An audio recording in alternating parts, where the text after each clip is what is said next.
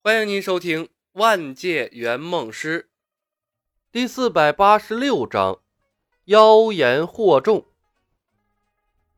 跨越了一千七百多年，白姐姐寻到了当年的恩人。没错，她就是在这次案件中被牵连的许仙。一个声情并茂的故事之后，李牧一伸手把许仙推了出来。许仙面红耳赤的向大家作揖。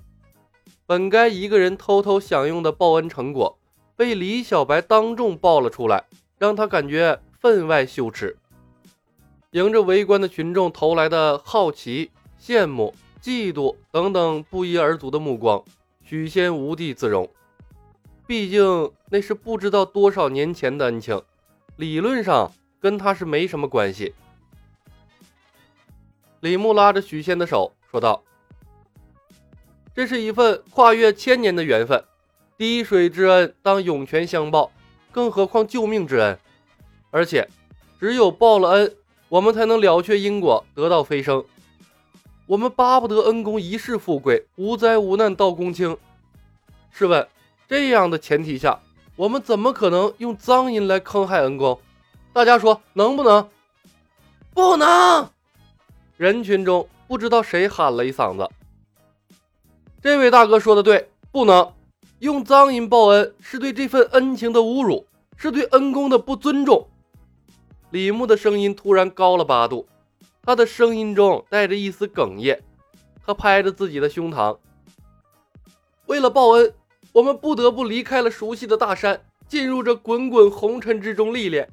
为了报恩，我们小心翼翼地隐藏自己的身份，不敢稍越雷池一步。”为了报恩，我们学着像人一样生活，吃饭给钱，住店给钱，生怕为恩公带来一丝一毫的麻烦。我们难啊！白素贞目瞪口呆，还他妈不敢稍越雷池一步。从一开始你就高调的恨不得天下人都知道啊！我操！我操！李海龙呆呆的看着李小白，甚至忘了他的大锤法罗。这尼玛！我是不是该配合哭两下啊？可是我他妈不会呀！小青瞪大了眼睛，不可思议的看着李小白。付费。如果银子不是我偷的，我他妈都要被感动了。许仙的羞涩不翼而飞，他被李牧拉着的手在颤抖，头一次感觉到了被妖怪纠缠的恐惧。他心中只剩下了一个声音。那就是脏银，那就是脏银呐！但李小白对李公甫的威胁声声在耳，许仙一句话都不敢说出来。他怕，他怕自己真的死了，被李小白以报仇的方式了却了他的恩情。李公甫脸色煞白，看着李小白，额头不停的冒冷汗。可怕，这狐狸精太可怕了！一个衙役察觉到了李公甫的异常，头儿，你怎么了？感动。李公甫一激灵，一激灵，清醒过来，挤出了一个难看的笑容。当妖怪太难了。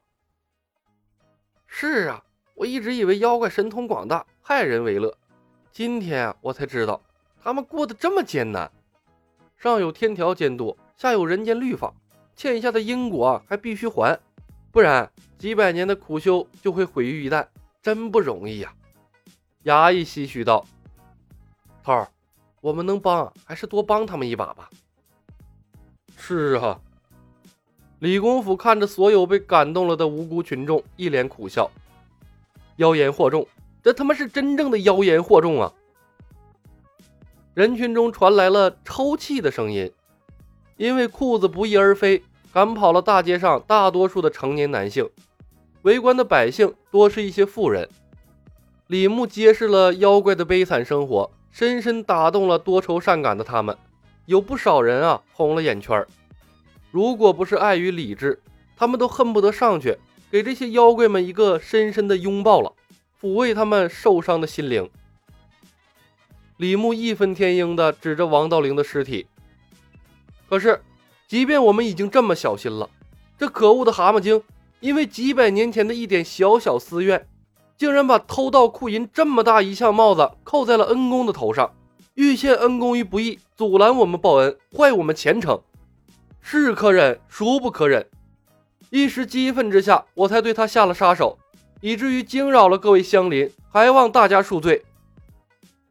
说完，李牧又一次双手抱拳，对着众人长揖道地：“李公子不必客气，我们都能理解。”陷人不义，断人前程。那蛤蟆精该死，换我早打死他了。我早就看见蛤蟆精不是东西。李公子，我们为你作证，保你周全。一妖啊，千年一妖啊，了不起！群情激愤，人们斥责死去的王道灵，再也没有了对妖怪的害怕，相反，还对他们表达了最深切的同情和支持。谢谢，谢谢大家。李牧红着脸点头。人间自有真情在，钱塘门内多好人。李小白今日在大庭广众之下亮明了自己的身份，还得到了大家的认可，知足了。应该的，应该的。李小哥，不要怕，以后尽管放心大胆的在钱塘门生活。和尚道士敢来找你们的麻烦，得先过我们这关。被小青重创的一干和尚道士面面相觑，一个个脸色难看至极。天可怜见，他们才是受害者呀！这几个妖怪哪里用得着你们保护了？但此时此刻，没有人敢说话。他们但凡敢和李小白唱一句反调，这群愤怒的群众都能把他们打死。天降妖邪，祸乱人间呐！若能挺过这关，还是尽早把这里的情况汇报给师门，请师门的长辈定夺吧。李牧拉着许仙来到了白素贞的身边，又招呼小青、李海龙过来，几人并排站在了一起。各位乡邻，我是李小白，旁边是我的兄弟唐伯虎，这位是白素贞姐姐，那边是青姑娘，楼上还有我们的三妹，叫做胡晓彤。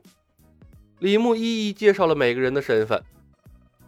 二楼看戏的胡晓彤早已经被李小白的无耻惊呆了，但当介绍到他的时候，他还是迎着众人热切的目光挥了挥手。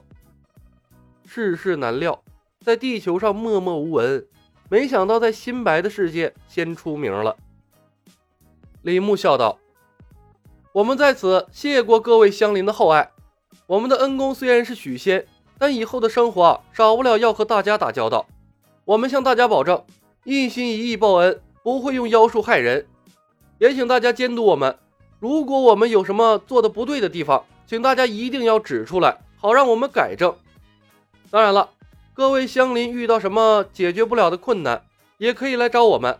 我们粗通玄门法术，力所能及范围内能帮到大家的，肯定不会袖手旁观。白素贞尴尬而又不失礼貌地对众人点头微笑。一定一定！人群中传来了善意的应和声，众人完全放下了对几个妖怪的戒备。李牧正色道：“大家安静一下，再听我说一句，这件事很重要，大家一定要牢记。不是什么妖怪都像我们这样良善，有的妖怪真的会害人的，大家千万不要什么妖怪都相信，不然被吃了可就追悔莫及了。”本集已经播讲完毕，感谢您的收听。喜欢的朋友们，点点关注，点点订阅呗，谢谢了。